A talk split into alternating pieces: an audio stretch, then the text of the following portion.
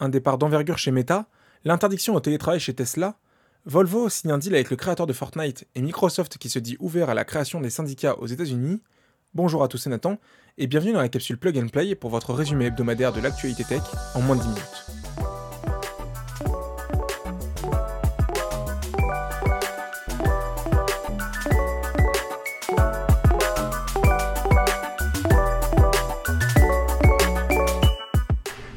Elle était discrète et peu connue du grand public, et pourtant, elle a participé au succès de Facebook ces dernières années.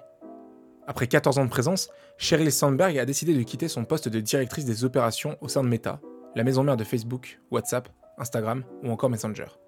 À l'automne, l'une des femmes les plus puissantes de la tech laissera Mark Zuckerberg seul aux commandes d'une entreprise bénéficiaire, mais aussi souvent au cœur de la tempête. C'est sur son compte Facebook que la numéro 2 de l'entreprise a annoncé la nouvelle. Elle a décidé de quitter celle-ci cet automne à l'âge de 53 ans pour se tourner vers de nouvelles aventures. L'honneur est le privilège d'une vie. C'est ainsi qu'elle a notamment défini ses années passées aux côtés de Mark Zuckerberg, qui l'avait dépoché de Google pour en faire son bras droit en 2008. Dans son poste, elle revient notamment sur leur rencontre et comment elle a réussi à la convaincre de rejoindre ce qui s'appelait encore à l'époque The Facebook. Mark Zuckerberg a répondu au message de Sheryl Sandberg en évoquant la fin d'une époque et une superstar qui lui a appris à diriger une entreprise, avant de se lancer à son tour dans un long éloge sur les réseaux sociaux pour rendre hommage à son ami. Un départ d'envergure, car si Sheryl Sandberg est peu connue du grand public, il faut savoir qu'elle a permis à l'entreprise de se doter d'une véritable identité économique. Le point qui pêchait pour Zuckerberg avant son arrivée, et la partie qu'il était loin d'affectionner, préférant l'opérationnel et le développement technique. Elle gère aussi la communication et les affaires publiques pour promouvoir l'image de Facebook.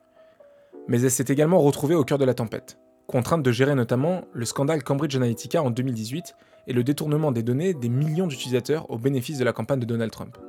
Elle a dû également tenter de désamorcer l'affaire des Facebook Papers, des documents internes révélant des failles de gestion et de modération des différents réseaux sociaux de l'entreprise, dont Instagram, par Frances Hogan, une lanceuse d'alerte. Mais aussi, faire face aux différentes attaques subies par Facebook quant à son incapacité de stopper les messages de haine, les fake news et autres situations qui auraient eu des impacts sur des élections. La future ex numéro 2 du groupe n'avance aucune raison à son choix ni une destination future. Elle se consacrera probablement à son association LinkedIn qui veut lutter contre les stéréotypes et inciter les femmes à ne pas craindre de prendre des postes importants. Mais Sheryl Sandberg ne disparaît pas totalement de l'organigramme de Meta, car elle restera membre du conseil d'administration de l'entreprise. Si les véhicules sont cool, les conditions de travail le sont moins. Cette semaine, Elon Musk a annoncé qu'il n'était pas fan du télétravail et l'a fait savoir dans un mail interne envoyé aux employés de l'entreprise. Le patron du constructeur, exclusivement électrique, n'est pas connu pour sa grande diplomatie, et cela se ressent dans le ton du message assez violent. Tous les employés Tesla doivent obligatoirement passer 40 heures par semaine au bureau au minimum. Par ailleurs, le bureau est celui où vos vrais collègues sont situés, pas un soi-disant bureau virtuel. Si vous ne venez pas, nous considérons que vous avez démissionné. Il ne fait pas dans la dentelle, et cette règle doit s'appliquer à tous, autant aux ouvriers dans les usines, qui auraient de toute manière bien du mal à faire différemment, qu'à l'ensemble du personnel qui travaille dans les bureaux. C'est aussi valable pour l'exécutif, et même encore davantage pour eux, comme le souligne Elon Musk en notant plus haut vous êtes dans la hiérarchie, plus votre présence doit être visible. Loin des 35 heures ou du droit à la déconnexion, Elon Musk a une vision du travail qui est aussi rétrograde que ses voitures peuvent être novatrices. Son idéal, c'est plutôt l'usine Tesla de Shanghai, où les ouvriers travaillent et dorment sur place, enchaînant des rotations de travail pour que la production ne cesse jamais. Un modèle assez étonnant aux antipodes de ce que Microsoft, autre géant des nouvelles technologies, semble promouvoir. Le géant de Monde et éditeur de Windows a carrément passé la semaine de travail à 4 jours pour l'ensemble de ses employés dans le monde, après des résultats convaincants menés dans sa firme japonaise. Alors, qui a raison ou qui n'a tort n'est pas la question, mais l'avenir de Tesla sera à suivre de très près, car ce vendredi, Elon Musk a indiqué dans un autre email que l'entreprise s'apprête à licencier près de 10% de sa masse salariale et mettre en pause l'ensemble des recrutements. Une demande qui est très mal passée en Allemagne, puisque la nouvelle usine du constructeur allemand dispose de 19 délégués du personnel, dont certains sont des membres du plus grand syndicat de l'industrie automobile, IG Metall. Celui-ci vient d'ailleurs de réagir publiquement à la quasi-interdiction de télétravail chez Tesla, en précisant qu'en Allemagne, un employeur ne peut pas dicter les règles comme bon lui semble, et de rappeler qu'un ouvrier peut compter sur la force et la puissance de son syndicat si elle ou il ne veut pas accepter les demandes de son entreprise. Le bras de fer vient donc tout juste de commencer. Si Epic Games est connu pour son jeu à succès Fortnite, il ne faut pas oublier qu'éditer des jeux n'est pas son cœur de métier d'origine. Epic Games, c'est avant tout l'Unreal Engine, un moteur de rendu utilisé par les développeurs de jeux vidéo pour concevoir des univers de plus en plus photoréalistes. Mais depuis quelques années, Epic cherche à utiliser son moteur de rendu dans plusieurs domaines autres que le jeu vidéo, comme dans le cinéma par exemple, avec la série Star Wars The Mandalorian, dont les décors virtuels ont été créés avec l'outil d'Epic. Et en 2020, Epic avait annoncé son intention de se lancer dans l'univers automobile en concevant des interfaces destinées aux écrans des voitures et basées sur l'Unreal Engine. Une idée surprenante au premier abord, mais qui est logique quand on considère que les voitures reposent de plus en plus sur des interfaces sophistiquées qui peuvent nécessiter une bonne puissance de calcul. Après Hummer, le deuxième partenariat vient cette fois de Volvo, qui compte bien ajouter une dose de 3D grâce à cette technologie. Le partenariat entre Epic Games et Volvo Cars concerne des futurs modèles électriques de cette marque qui appartient désormais au géant chinois Geely. Le moteur Unreal Engine servira à améliorer deux points différents. D'une part, la visualisation de la voiture elle-même sur les écrans qui sera en 3D et de meilleure qualité. D'autre part, l'interface affichée sur des écrans qui devrait là encore gagner en fluidité et en qualité, avec des animations en 3D, des couleurs plus vives et des rendus affinés.